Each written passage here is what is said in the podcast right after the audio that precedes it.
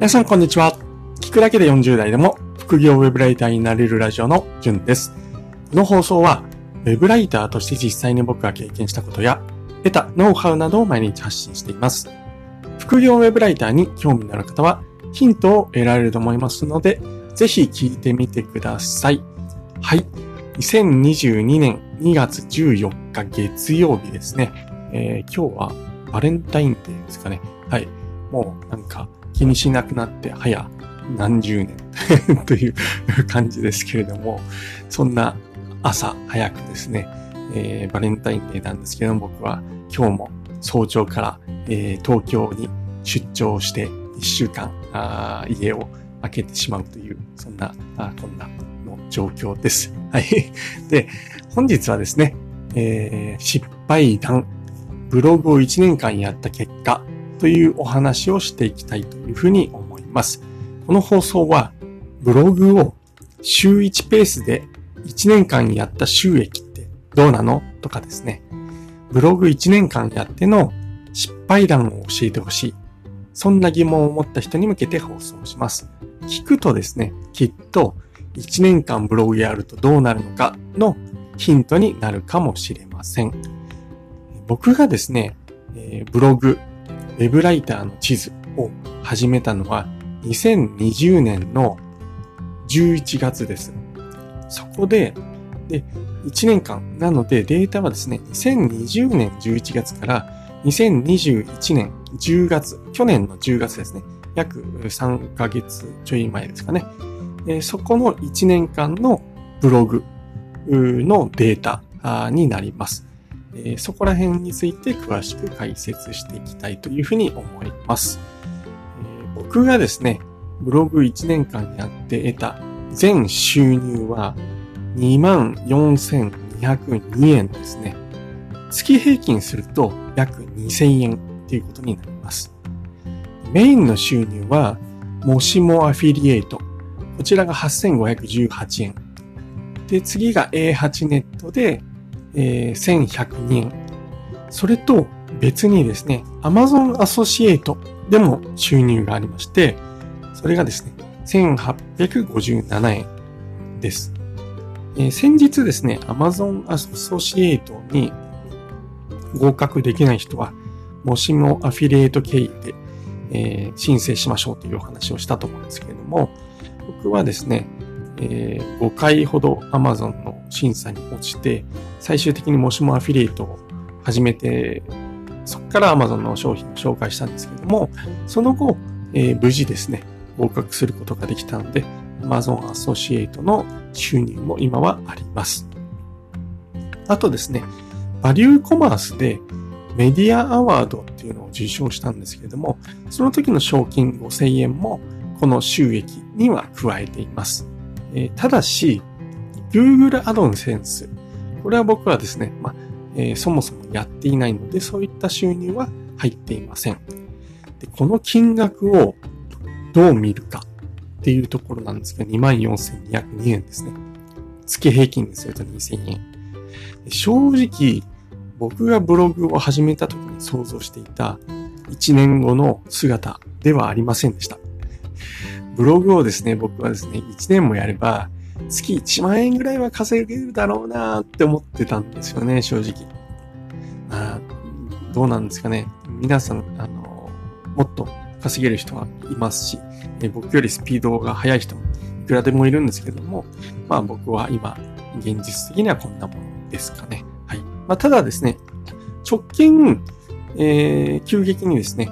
えー、まあアクセスと収益が伸びてきて、まあ、急激といっても2000円からどれだけ急激に伸びたかっていう話なんですけども、ただ最近はですね、えー、安定して月5000円ぐらい、えー、稼げるようにはブログでなってきました。えー、ちょっと計算まだしてないんですけども、もしかしたらですね、1月は1万円ぐらいいったんじゃないかな、まあ、なんていう感じもします。ちょっとバタバタしてて計算してないんですけども、はい。ちょっとブログにワクワクしてきた、えー、そんなタイミングです。まあ、最初のお話の結論を言いますと、まあ、ブログを1年間続けると、まあ、月、えー、2000円、えー、あるいは最近はですね、1年ちょっとなんですけれども、5000円ぐらい、えー、そのぐらい稼げるようになりましたというお話です。はい。えー、僕より稼げる人はそれ以上いると思いますので、まあ、ある程度そのぐらいが目安かなっていうところで参考になればと思います。はい。で次ですね。ブログ1年間の PV 数と記事数ですね。えー、これどのぐらいかっていうのが気になるかと思いますのでお話ししますと、僕のブログ、ウェブライターの地図の PV は、ほんとじわじわとしか上がらなくてですね。まあ、バズらないっていうんですかね。えー、2021年10月時点での PV 数は4604でした。はい。で、記事数はですね、えー、1年間で68記事っていうことで、月あたりだいたい5から6記事のペースということになります。はい、で、えー、読者はですね、Google 検索から来てくれる人が一応データ上はメインなんですけれども、Twitter なんかからも記事に来てくれるという人が、まあまあ結構います。で、あとですね、意外だったのが、ピンタレストですね。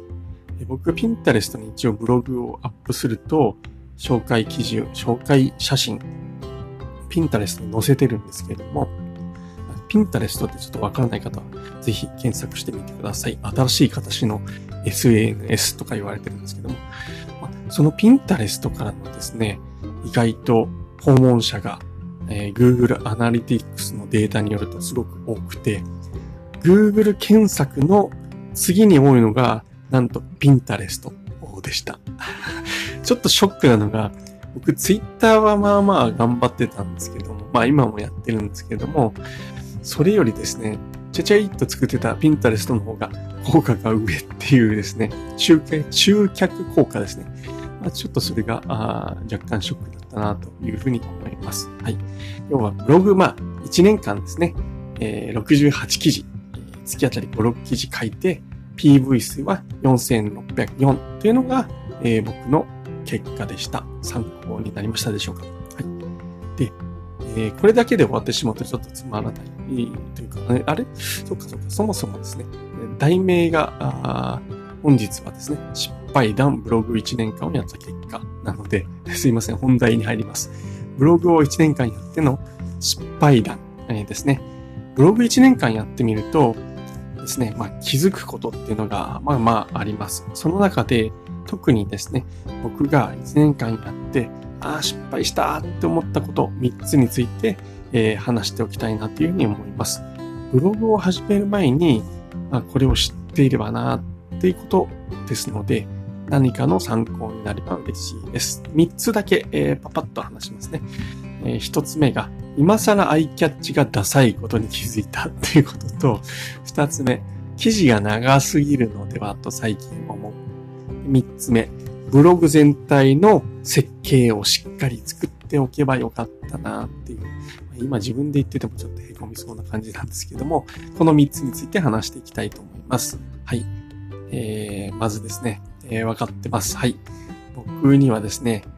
ブログのアイキャッチを作るセンスが全くありません。本当はですね、有料画像を買って、まあ、世界観を統一したいいことも統一した方がいいことも分かってます。で、ただですね、自分はそこは本質じゃないっていうふうに言い訳をして、えー、ですね、まあ、70記事、今はもうだいたい80記事以上かな、えー、分の、まあ、アイキャッチ、えー、を作ってですね、えー、その後に今公開してます。これから全部入れ替えるってなると、労力が結構なとこ結構かかりますよね。で、本当ですね、最初からもう初期投資と割り切って、まあ、有料画像を使うべきだったなっていうふうに今は思います。どこかのタイミングでですね、えー、有料画像の多分シャッターストップにしようと思うんですけども、全部入れ替えようというふうに考えています。なので、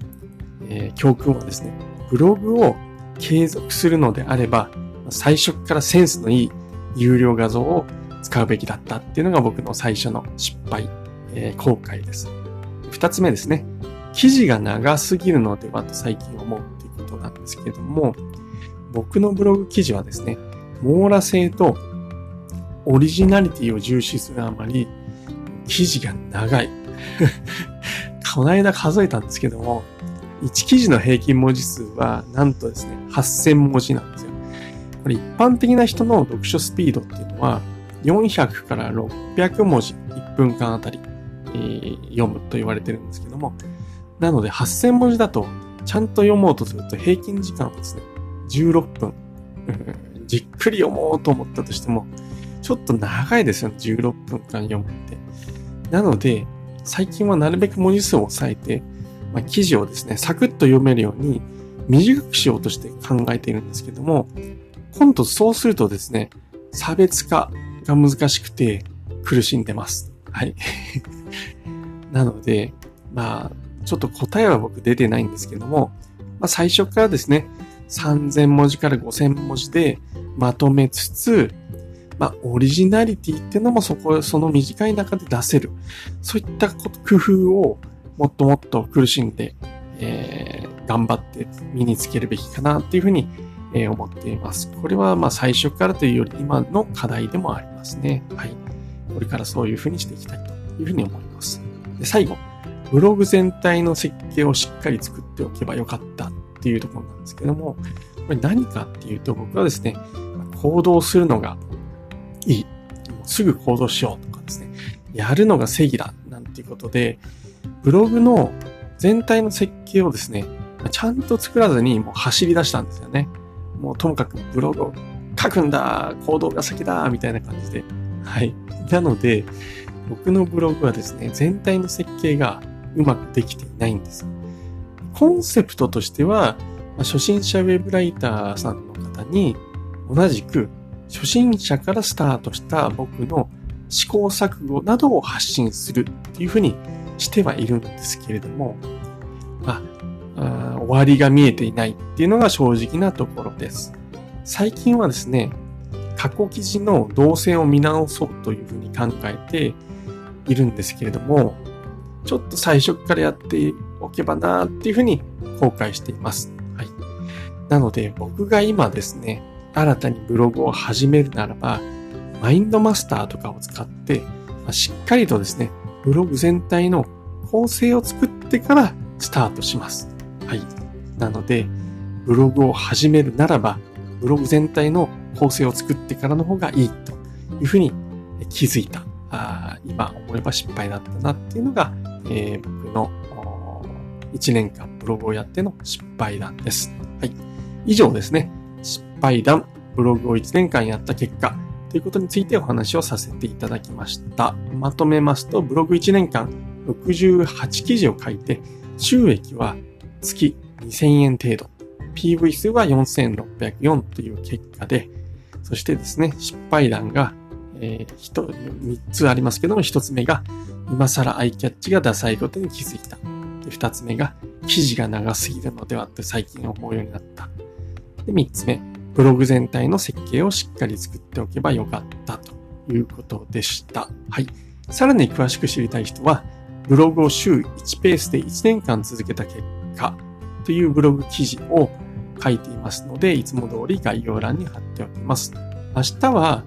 ブログを1年間やって起きた事件ということについてお話をしていきたいというふうに思います。本日は配信を聞いていただきましてありがとうございました。それではまた明日お会いしましょう。じゅんでした。ではでは。